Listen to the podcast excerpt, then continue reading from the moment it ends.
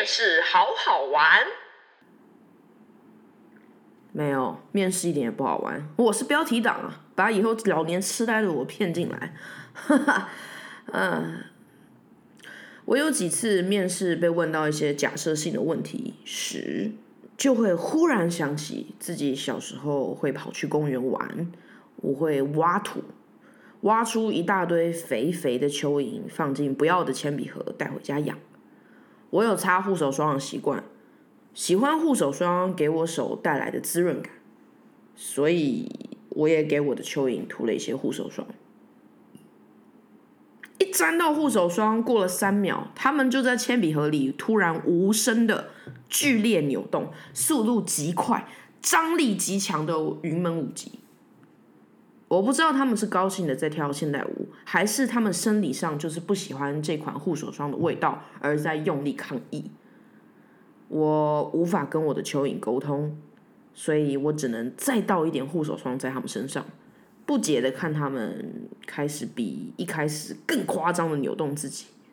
我吓到，Well，但我还是不知道他们到底在想什么，是要再多一点吗？还是太多了？不喜欢铅笔盒吗？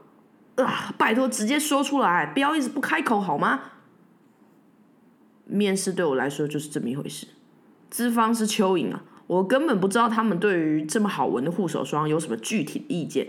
他们是不至于在我面前直接开始头、手脚、四肢剧烈扭动啊。但我有的时候会注意到面试方嘴角突然的抽动，或者是眉毛上抬，或视线拒绝跟我接触这样的事情，我多少还是会发现的。这是一个很诡异的心理游戏。你从撰写履历的那一刻就进入了一个以前二战埋地雷的大场域，你无视你的双眼就是无视“请勿进入”的破烂警告牌，大胆且无脑的走了进去，因为你必须越过这个雷雷池啊，就是都是地雷的那个雷池，去领你一个月两万七千块的薪水。唉，你根本不知道，等一下你自然的做了什么或说了什么，结果 out nowhere 被无声的、毫无察觉的一个突然巨大炸断了一条腿或整个下半身。但这个当然是没有感觉的。回到家你才会狐疑的想说：哎，我我刚刚是不是我刚刚是不是不太对？我刚刚是不是不应该那样讲？在家等个半个月或一年，你才会惊觉，主管送你离开时。每一次闻到的纸张燃烧味，并不是巧合。他们的右手在跟你友善的说拜拜，左手其实在烧你的履历，一气呵成。对，对你早就被送回家，光荣的退伍了。但是呢，反过来讲，当一间公司太想要你，甚至邀请你上他们的航空母舰，直接飞过雷池，把你尊贵的放到你工作的小方格里的时候，你又要担心这是否是一个死缺。真惨！打开抽屉，发现有三包小布袋，上面用血写了“第一包新人请打开”的锦囊妙计。打开一看，里面只有一张字条，写了“快”两个字。第二包，同事发疯时请看我。第三包，主管一直找你抱怨时请看我。另外两包的锦囊妙计都在某些时刻打开了。上面分别写着“你怎么还在这里”喊“就叫你逃，你怎么还不逃”之类的。我当然知道我不应该继续待下去了。我不免俗的注意到，我同事一直跟我说主管是他的神呢，但我还是会选择继续待下去。没办法，我真的不擅长面试，也不擅长努力。是的，过马路要是我看红绿灯时间还剩四十秒，我也会想要放弃过马路。啊，好累，算了，放弃。一零四上找来的人资妙招分享，我也不懂到底是在说什么。整个人类世界到处都在讨论的面试潜规则，也让我觉得很莫名其妙。每次都要向一个穿着整齐的陌生人解释自己的优缺点，我也觉得很奇怪。而且我还被重重的告诫过，不可以反问人资。哎，那你觉得你们公司或你个人有什么优点跟缺点呢？相信我，就算问了，他们也不会诚实的告诉你。哦，我们老板已经七十岁了，他声称他不怕病毒，是病毒怕他，所以他每天上班都不戴口罩，也不让所有的员工居家上班，因为他每天早上都会去跑步、蒸桑拿。根据科学，温度只要达到九十度，COVID-19 就会不见，这就是他对抗传染病的方式。我们听了也不能拿他怎么样，就只能放任这个老人这样说话啦。这就是包含在两万七里面了。没有这些，他们都不会跟你说。优点也就是硬掰啊，我们有员工福利啊，什么什么的，但实际上根本没有。真要我说，大概就是公司的厕所马桶冲力很够，让我拉屎很安心吧。面试找工作真是一点都不好玩。有一段时间我就是放弃了，不想搞那种什么高超面试技巧那一套。面试的人如果问我任何问题，我就是非常诚实的回答。哎，这个照片是你本人吗？这有 Photoshop 过吗？有，我把眼睛的距离稍微拉开了一点，不然我永远永远都会看起来很迷茫、没精神。然后这个照片是我胖三十公斤以前的照片，我没有拿掉是因为真的就是这就是我唯一最骄傲的时候了，我很抱歉。怎么会胖那么多？你还好吗？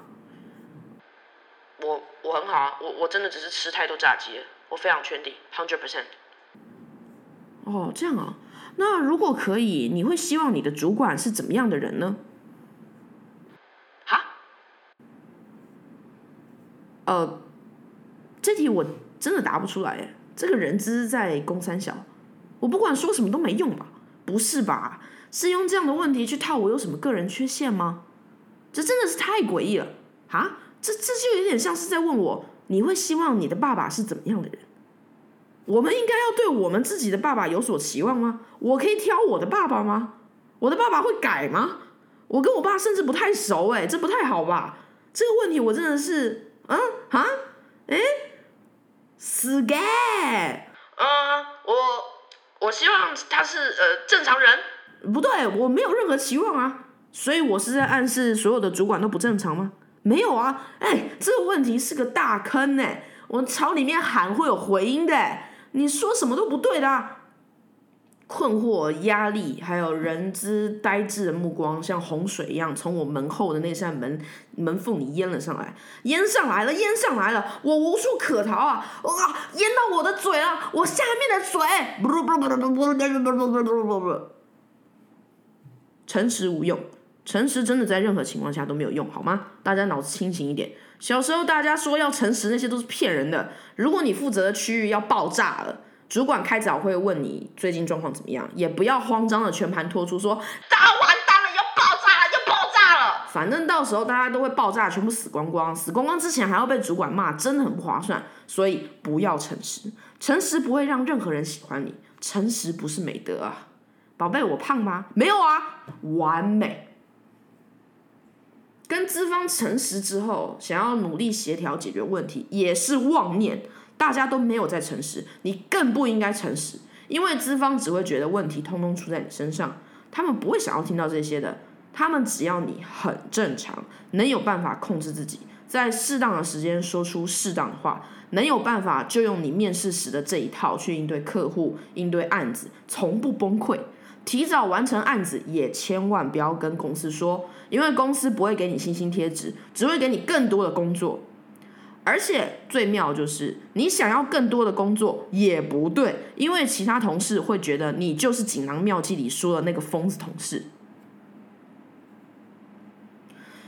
但是呢，但是呢，虽然我前面举了这么多莫名其妙的理论，老年痴呆的我应该还是能理解。年轻的时候呢，其实我很喜欢工作。对，你听见了吗？你其实很喜欢工作，你喜欢沉浸在一些难解的事里，喜欢解决问题。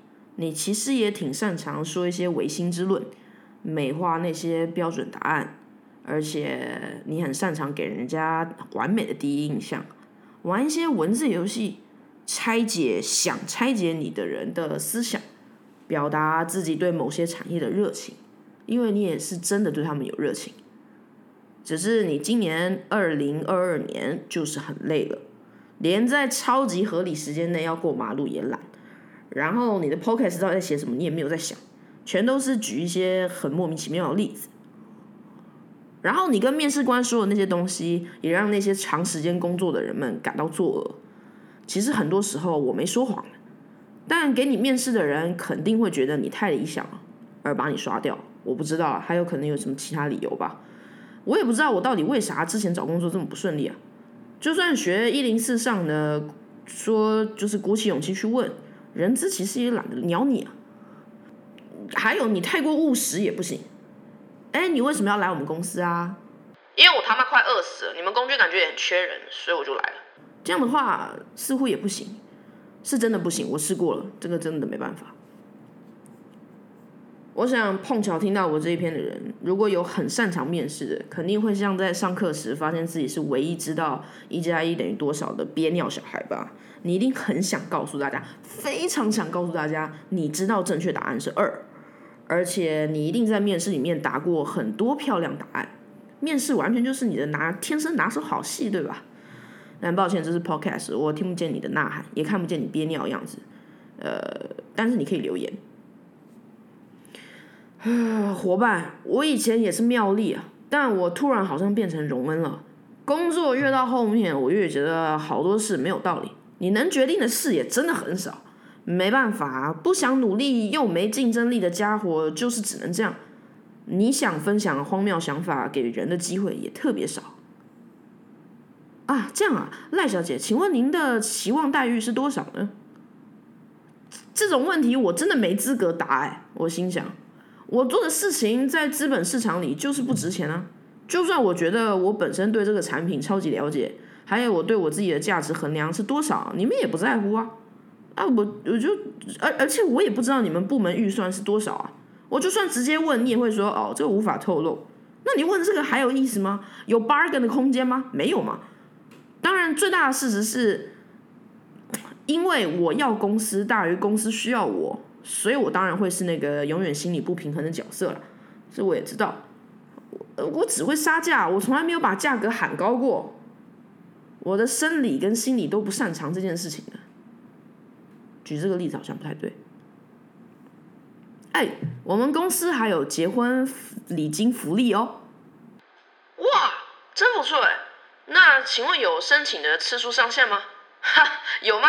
啊，熟能生巧嘛。我觉得我第一次婚姻应该不会太顺利，一定会失败，肯定还会再结个五六次婚吧。所以，这有申请上限吗？人资没有回答。我继续待在家，穿着不小心沾到 Subway 蘸酱，而且五天没有换的睡衣，边看六人行，边继续吃 Loser 潜艇堡。